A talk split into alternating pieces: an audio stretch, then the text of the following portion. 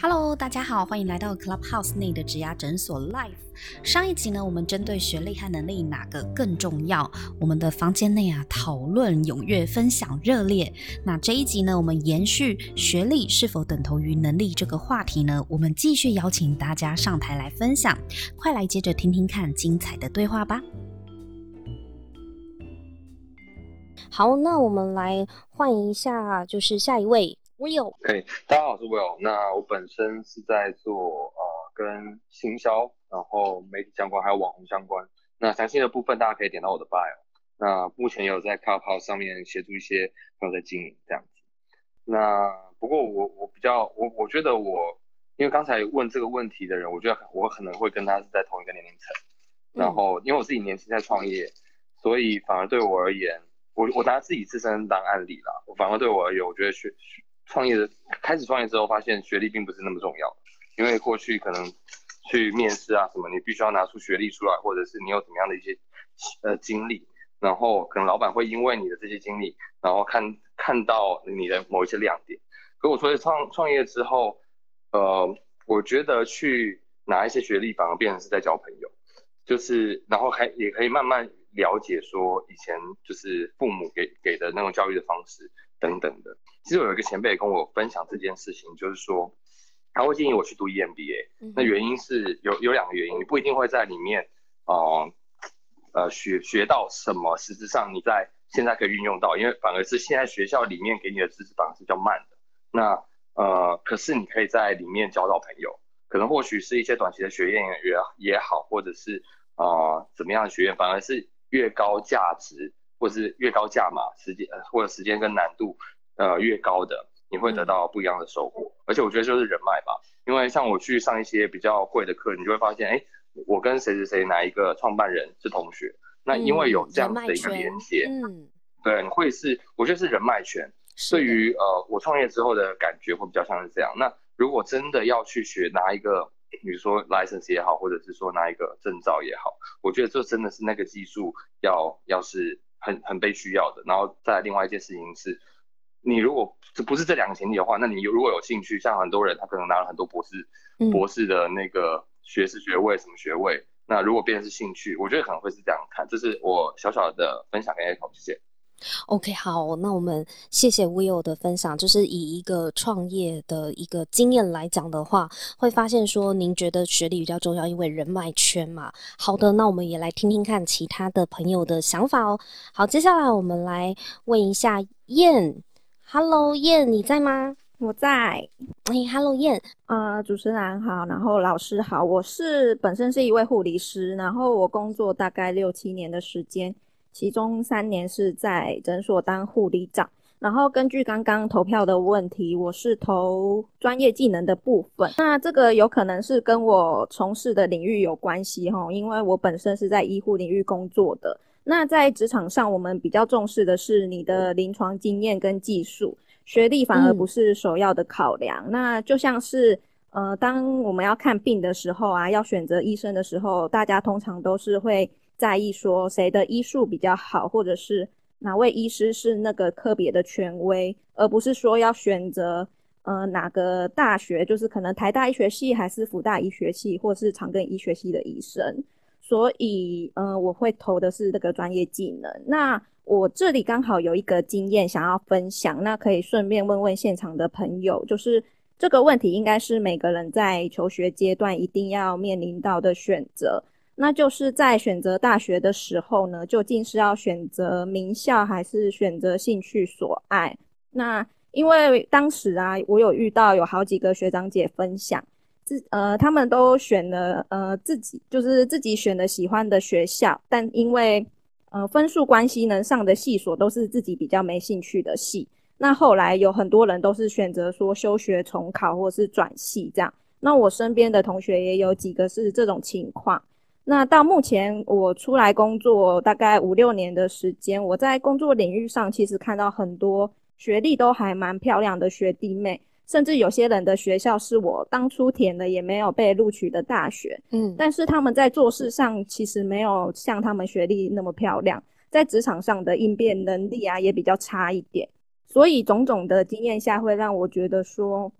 选择自己兴趣所爱啊，以及拥有一项专属自己的专业技能，其实是比学历更重要的事。那当然，有些领域其实很看重学历，但如果今天你有自己的技能，其实可以还是可以在这个社会上糊口饭吃。所以，以上是我的分享，谢谢大家。OK，好，我们谢谢燕。所以刚刚呃，燕她的一个呃问题啊是。有提到说，就是我们到底大学的时候啊，或是我们在选择学校的时候，到底是要选校还是要选系呢？那我们先来问一下我们现在录音室现场的来宾，我们来问一下 Spring 好了。那 Spring 老师，你以你多年在这个校园啊，或者是在这个就是呃职涯辅导的经验里面，到底我们在大学的时候，或者是在念研究所的时候，好了，只要是跟升学相关的，你觉得是要选校还是选系呢？这个对于未来的职涯发展会有什么样的关键作用呢？其实我觉得，不管是选校或选系，哈，重点是你选了之后，你有没有把它当一回事，哈。好，那我先分两个角度来想。有时候有些人是很清楚自己目标的，啊，有时候可能是自己不清楚目标的，哈。那如果说你真的不是很清楚知道说你应该往哪个方向走，我是比较鼓励你可以先选校了，好，因为每个学校的资源，好的学校的资源其实是给比不好的学校资源要多很多这样子哈。但可是如果说你就算是你选的学校对不对哈，当你不清楚自己方向的过程中，你还是要利用大一有限的这个时间哈，赶快把方向给找出来。哎，啊，除了这个之外哈，你要把你大一上的这个成绩把它给弄好，因为你方向清楚了，你想要转系。那你可能需要好的成绩，那如果成绩不是这么好的话，你要转系可能就没有那个可能性了。好，不过我比较看到比较多的同学就是说，他就随便选一个系，那因为大学好多好玩的地方，对不对？所以成绩也没有弄好，啊，你要转系又转不掉，那你知道大学四年就继续给他念一个你不喜欢的科系，那你出社会的话，这竞争力就会出现很大的问题。那第二个，如果说你是目标清楚的话，哈，诶，我这个就这个比较好办了哈。那这个不管你是选校跟选系哈，都都 OK 哈，只是策略不太一样。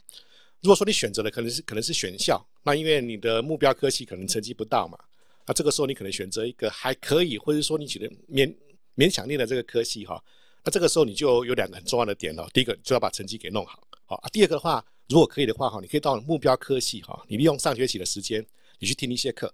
搞不好这可能跟你想的不一样哈。那或者说你听课的过程中，一定对在他们系上会比较多的这个熟悉。好，那如果说你大一上的成绩也不错，对这个系也比较熟悉。这个时候你要选转系的话，可能相对变得比较容易了。那相反，如果说你选择的那个勇气是说，哎，我就选择一个我喜欢念的科系哈，学校不 care 这样子哈，哎，这个也很好啊，对不对？因为你目标清楚嘛。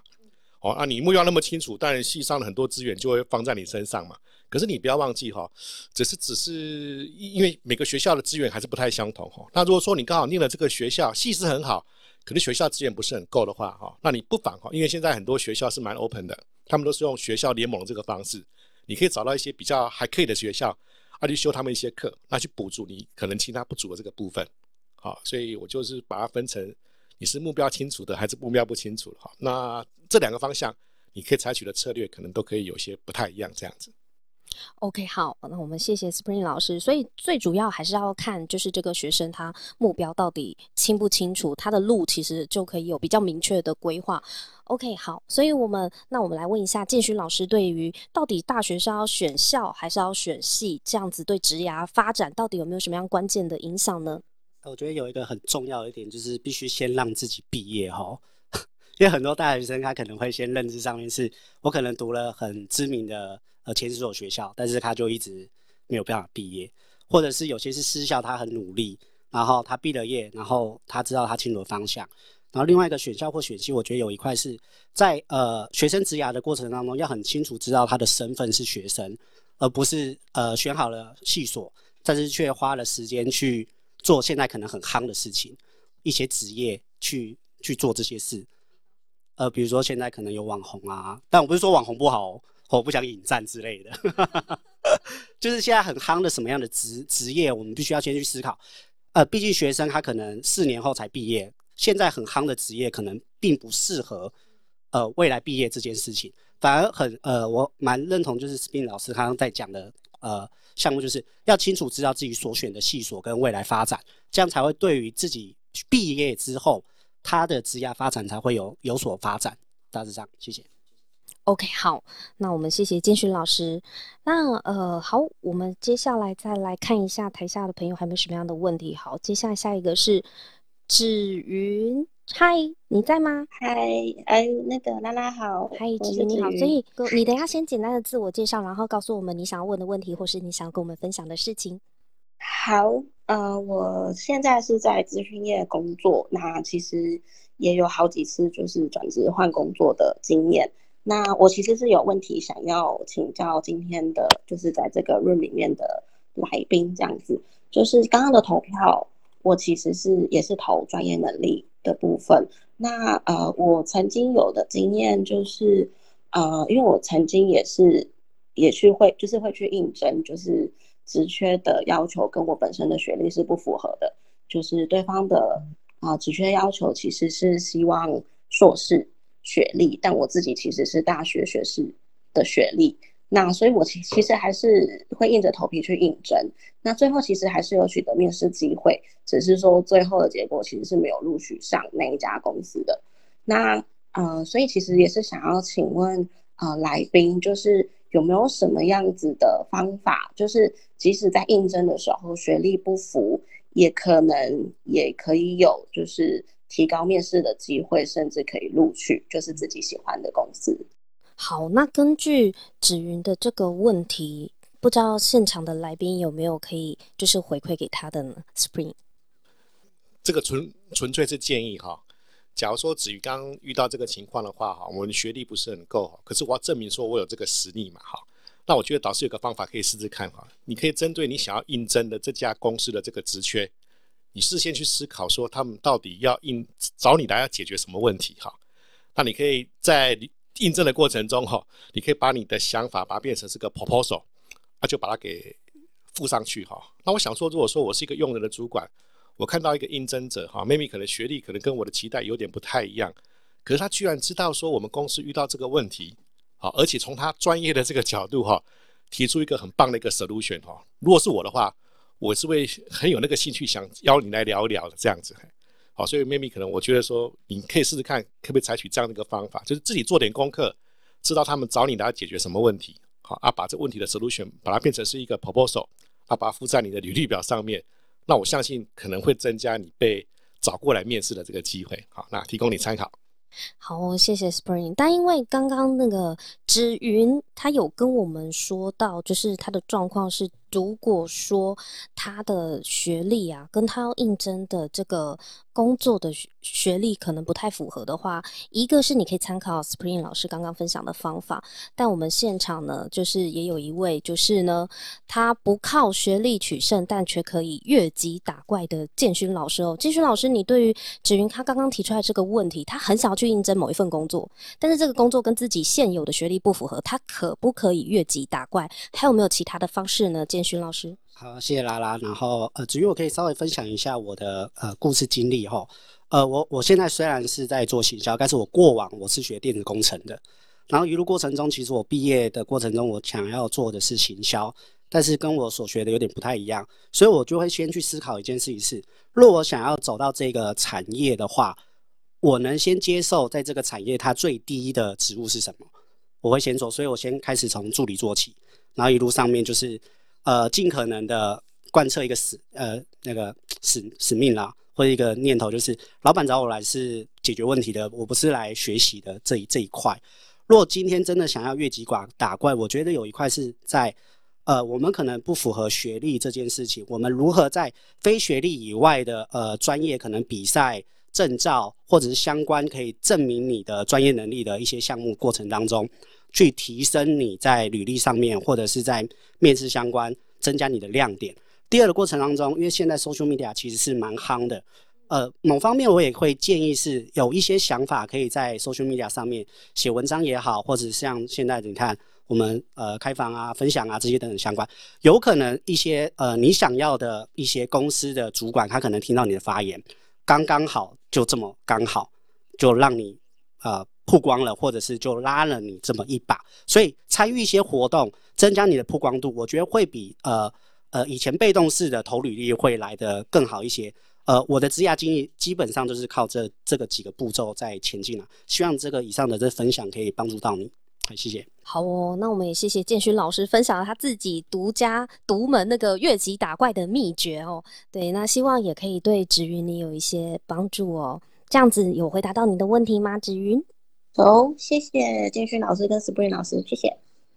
那我也谢谢芷云哦。好的，那我们再来看一下下一位的问题。洛克仔，请问你在吗？Hello，我在。Hello。嗯，Hello，你好。那再麻烦一下，跟我们简单自我介绍。拉拉你好，那大家好，我是那个洛克仔，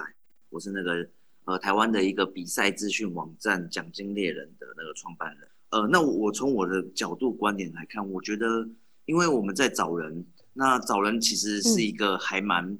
我觉得是一个蛮冒险的，因为找进来，就像刚刚有人讲到，就是进来容易，但出去可能就不容易，所以其实找错的话，可能就会很麻烦。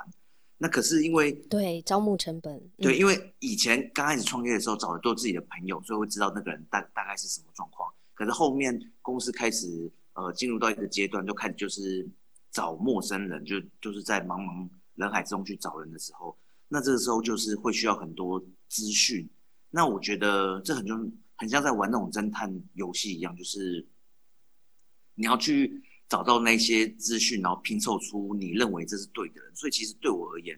学历它是能力的一种资讯。也就是说，如果今天呃你要找的这个人才是一个可能呃在学历上面就是在那种专业程度比较深的，也许是举个例子，可能是像。后端工程师、系统工程师，那这个话你可能在学历上面可能看的比重就会相对比较高一点，因为你可能会觉得说这个东西可能比较不是呃，对，比较不是我有热情、我有热血，我就可以学的会的那种，就很像是可能有很多人有热情想当医师，可是他没有医学系毕业。这个可能就相对很很可怕，这种感觉。他的专业要求比较高啦，您的意思是这样对对对对。那如果不是这这么的深的这种的话，那我觉得，嗯，学历其实就是能力的一环。也就是说，他如果是一些呃，可能是比较好的大学，那你就会觉得说，这个人可能有就是呃，可能以前比较会读书，比较会考试，学习力比较强，他会有一个这样子的一个反应，就就是呃。hint 这样有这样的一个暗示，他有他这个人有这样子的一个特质，但不代表这个人就是对的，因为当然一个工作可能还有团队合作啊，那还有责任感啊，还有一些其他的考量，所以可能还是需要看他的呃其他的之前的工作经验做的 project，然后甚至于我觉得最厉害最厉害的还是做 reference check，这个我觉得是最最一针见血，从别人直接知道过往经验，这个是。最好的方式。那我觉得学历其实只是能力的一个资讯而已。那这个资讯当然是有它的用。那看不同面向的工作会有不同的用用上的地方，这样子。OK，好了解。所以刚刚谢谢洛克仔，洛克仔有跟我们讲到说，他其实觉得呢，就是学历也是能力的其中一种资讯的一个象征嘛。对，所以这个也是他提供的一个观点。我觉得，诶。就是还蛮有趣的哦，就是这是一个蛮中肯的一个观点。那好，我们我们再再来问一位，就是呃下一位，然呃有有时候你先简单的自我介绍一下，然后你有什么样要跟我们分享或是发问的，都可以提问哦。好，呃，我大概在学校服务十几年，然后去年就是离职之后，就是跟一些同好一起创业，然后我也就面临到有呃面试人的一些经验。呃，我们在讲学历跟能力哪一个比较重要的时候，我们忽略了一件事情，就是我们今天没有定义，就是是什么样的角色在问这个问题。那如果假设我补充，就我只是补充这个就好，就是等于说，如果假设你今天是一个应届毕业生的话，那其实你用能力要去做衡量，对人事呃人事部门来讲是一个比较困难的东西，因为它是一个没有办法系统化的表现。可是学历它就是有一个经过学呃系统化的一个构成。所以刚才前面有些讲者提到说，呃，他一开始也觉得学历重要，可是后来他就会觉得能力重要，或者是他在不同的时间点，他后来就觉得，哎，学历又重要，因为有一些呃人脉的人脉的资源考量。其实我觉得这就是过程，就是呃不一定学历一定比呃能力重要，或能力一定比学历重要。我觉得端看是要在你在哪一个时间点面临到这样的问题。那我我必须要讲的是说，如果假设你是一个社会新鲜人。那如果你应征的是一个比较规模组织的，例如说比较大企业，它是有人资部门，那人资部门在筛选的评评量上，它因为有一个呃招募成本上面的考量，所以他一定会先，例如说用学历先去做第一关的筛选。那这时候他其实不管怎样，他都看不到你的能力，就算能力很优秀的话，所以我觉得这是可以值得去深思的一个问题啦。嗯，那呃，我提出一个小小的问题，就是因为我在学校服务过，那今天今年就是教教育部已经重新设立了一零八的课纲，课纲那已经嗯强调学生要多元发展。那请问就是呃，我们今天的主讲有没有认为就是哎，未来人事部门在任用的时候会不会更多元，还是一样就是又以学历为一个基础参考？那这个趋势会不会改变？OK，好，那我们先谢谢有时候的分享跟提问哦。刚好我们录音的现场呢，就有一位资深的人力资源主管 Julie 老师。那我们来问一下 Julie 老师，那如果说像刚刚有时候他的提问啊，就是现在学校都已经在推一零八课纲多元发展了，那企业用学历来作为选材的一个第一关的筛选或海选也好，这个趋势，呃，您觉得它会有机会可以改变吗？或者是企业用学历来选材的这个必要性，您怎么看呢，Julie 老师？呃，拉拉你好，跟那个有时候我分享我的经验给你参考一下。我在上市贵公司的时候，因为刚就如刚刚你所说的，呃，第一关一定是看他的学历科系是在哪边毕业，甚至还会有学校的迷失。但是因为这个是呃企业的属性，那相对的供需市场上，如果投递这个职缺，假设是机械工程师好了，那一定会有非常非常多的所谓的求职者去投递，但是这个过程中呢，我们并不知道这个人的是能力如何，那一定是从学历去看。那从学历去看的时候，我们又要再去选学校的基本能力要求。那刚刚也有老师在分享说，诶，学历好像就是一个能力的指标，其实也不尽然。有的学生在那个呃，就是专业证照上也非常多，所以有时候我们也会去看他除了学历名校外，我也是会去看他的专业证照是不是有，甚至他参加的过去在学校参加的社团那些等等。但是刚刚也讲到一个重点。有没有能力？那企业也会在不同的需要的时间选材的重点会不同。那我今天讲一个好了，在旅行社的人事主管要选材的时候，我要一个领队导游好了。那他到底是选学历还是能力呢？他第一关一定是先看他有没有导游证照、领队证照，再来才会去看他的学历。所以往往是要看企业的。选材重点在哪一边？有的是要技术，有的真的是他要比较有那个像机械工程师，他要比较有那个呃立体，就是逻辑概念的。所以有时候呢，我们就会去用学历去选这个呃求职者的能力如何，会做参考值。但是大部分呢，还是要看他面试的时候的临场临场的经验，因为往往呢他在呃，文章书写非常厉害，可是，在表达沟通能力呢，在临场的经验的时候呢，可能就不是那么好。那当然，大公司选材通常不会是一对一在面试，通常主考官都好几个去筛选一个，所以面试成本呢，就我所知呢，一个人哦，求职者在大大公司来讲，面试成本至少至少是五万块以上，所以企业在考量它的成本的时候呢，它就会。各方的呃所谓的测试题目等等，都会去找得出你的特点是适合这家企业的。以上是我的分享。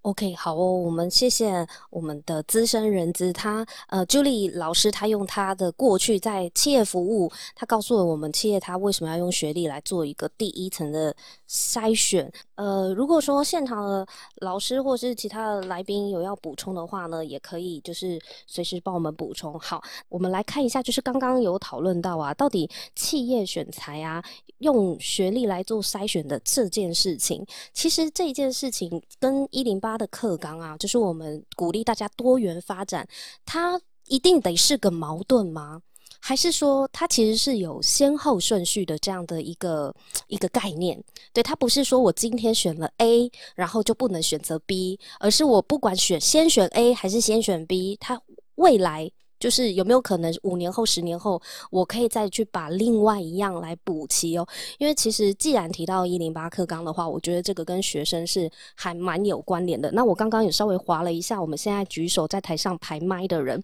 真的有几位是比较 junior 的朋友。那呃，我这边的话，我们先因为刚好议题比较相关，所以我我先来邀请一下，我目前看到一个叫做 Alice，Alice 黄，你在吗？哦，我在。你好，OK，好，好，好，那大家好，我现在是大学生，然后目前二年级，然后我的系是国际系。那我原本是想要投，就是能力有关，就是我觉得能力比较重要。可是因为现在时间比较不足，所以我想说直接丢我的问题出来给大家。就是我目前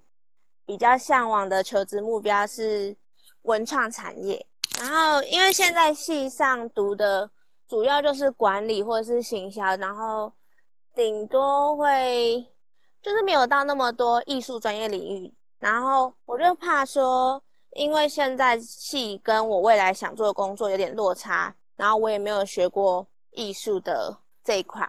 然后我就考虑要不要继续升学。毕竟如果我有钻研一些艺术的知识，然后在工作也是不错的选择。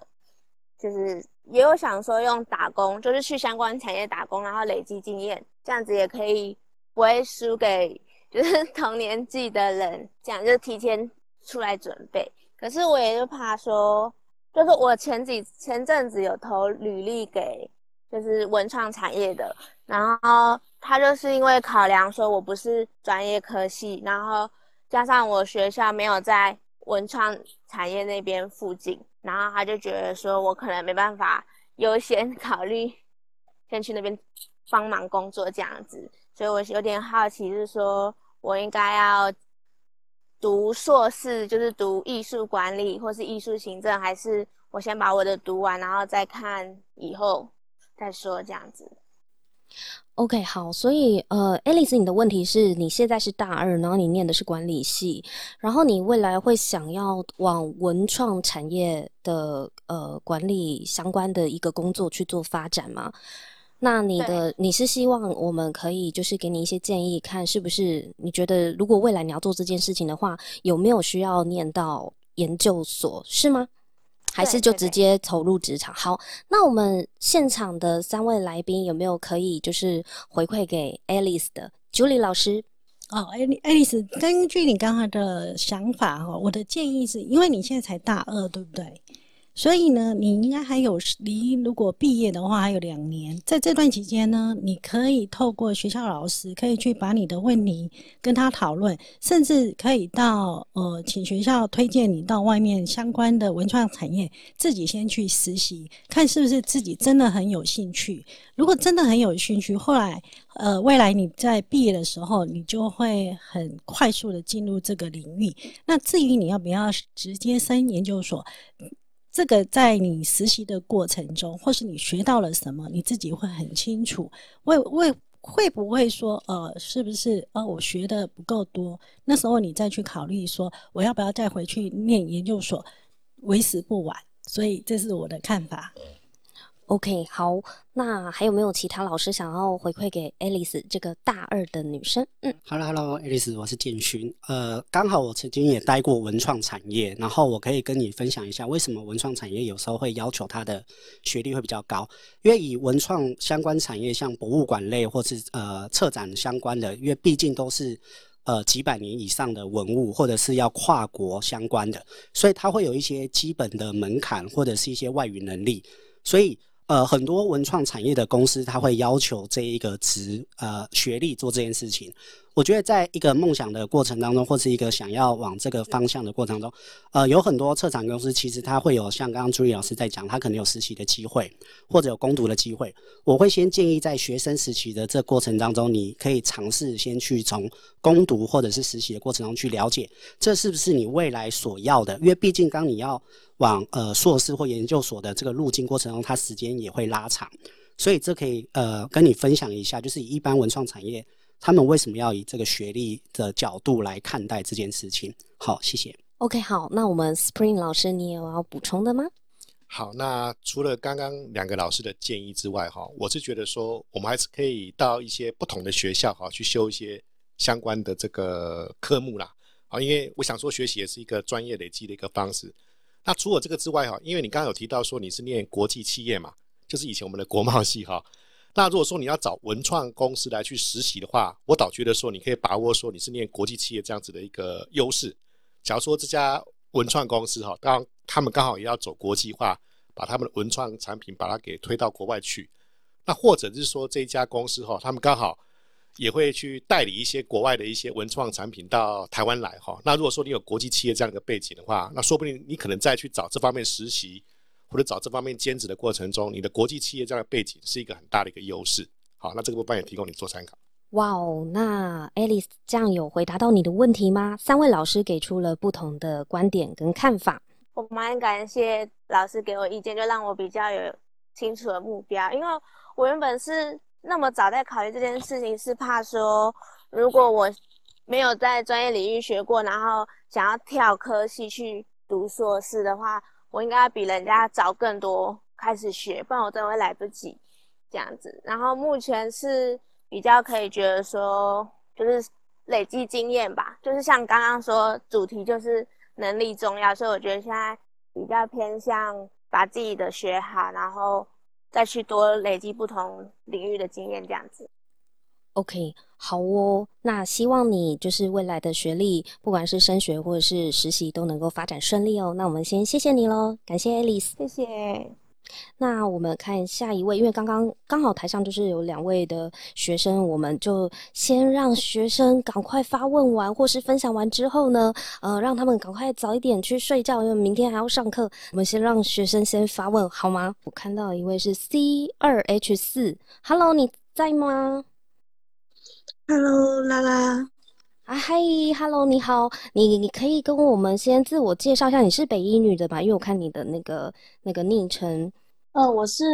对，我是就读台北市立第一女子高级中学的新宇，然后现在念的是高二。就是有个疑问，就是说，假如说学历比较重要，那是否会出现实力没有办法配上学历的情形？那有没有办有没有可能会在未来的竞争力上面略逊一筹？那如果说实力比较重要的话，那当大家实学历都非常优秀的时候，你又该如何在短短的面试里面呈现你自己的实力？嗯，那这个同学的问题呢？我们现场有没有来宾想可以给他一些回馈的？好，那我补充一下，刚刚说的学历实力较对等的，那进了职场以后，一定是软实力比较重要。那也有在我过去的工作经验中呢，也录取过高学历名校的，可是进了职场呢？呃，你怎么交代他的事情，他怎么做不出来？所以往往有时候学历有时候也是会有迷失。那实力的话，要怎么样显示给面试官看到呢？那就是你的软实力很重要。刚刚软实力前面老师有说了嘛，就沟通协调啊、组织逻辑啊等等，都是你的软实力。那软实力的发挥呢，也就可以看得到企业主看得到你的实力如何。所以呢，也不要。太在意说，呃，我没有名校的光环，我不能录取等等的，所以你只要准备好，都是有机会的。好哦，好，希望可以给你在这个高中的生生涯当中，再再去思考一下未来怎么规划。好，那我们就谢谢你喽。那我们再回来看一下，目前现在应该是轮到 Alan。Hello，Alan，你在吗？Hello，我在，我在。我先讲一下我现在的身份，我现在是一名。艺男，也就是说我已经毕业了，然后我有读过硕士班。对，那我在两年前其实就已经很犹豫说要不要读硕士班，因为呃我是做那个工程师，